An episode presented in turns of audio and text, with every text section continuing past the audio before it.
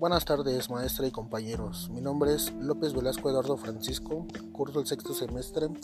de la licenciatura de Enfermería y Obstetricia en la Escuela de Enfermeras de Guadalupe. Esta tarde les hablaré la importancia de la endoculturalidad en la salud ya que los avances de la medicina y de sus diferentes especialidades han suscitado numerosas esperanzas para prevenir, curar o detener muchas enfermedades que no se lograban controlar en tiempos atrás. La mayoría de las condiciones de vida nos han modificado profundamente nuestro ambiente y ya que con ello han favorecido la aparición y en ocasiones la proliferación de numerosas enfermedades que en la actualidad escapan al poder de la medicina.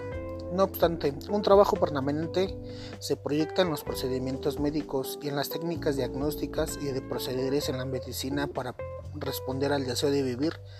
y reproducirse en las sociedades humanas.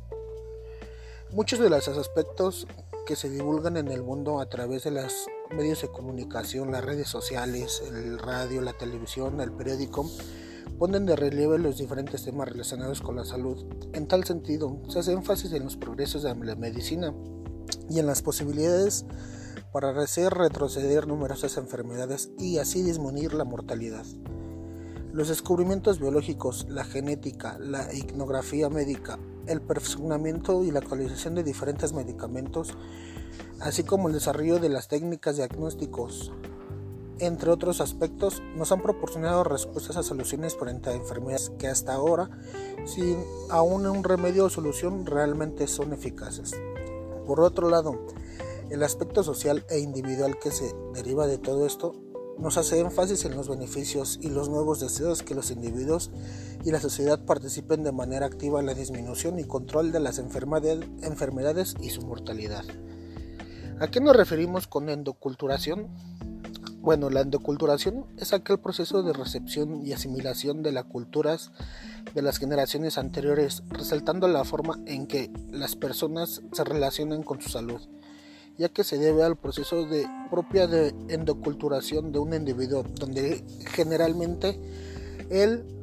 cuidado de su salud se aprende mediante los hábitos específicos de la familia y pueden cambiar así la forma cultural del lugar donde se vive, ya que es diferente a la aprendida inicialmente. Dos ejemplos de endoculturación. las vacunas. Hay que recordar que las vacunas son una de las historias de éxito más grandes en la salud pública, ya que su uso rutinario en todo el mundo ha erradicado la viruela, casi terminado con la poliomielitis y reducido los brotes de sarampión, tosferina y otras enfermedades a mínimos históricos. Aquí este, las vacunas hay personas que no se las quieren colocar como sus parientes anteriores porque tienen miedo a que el virus les los introduzcan y se vuelva más fuerte y así. Bueno, también hay temas, los temas reproductivos en la vida sexual de la juventud,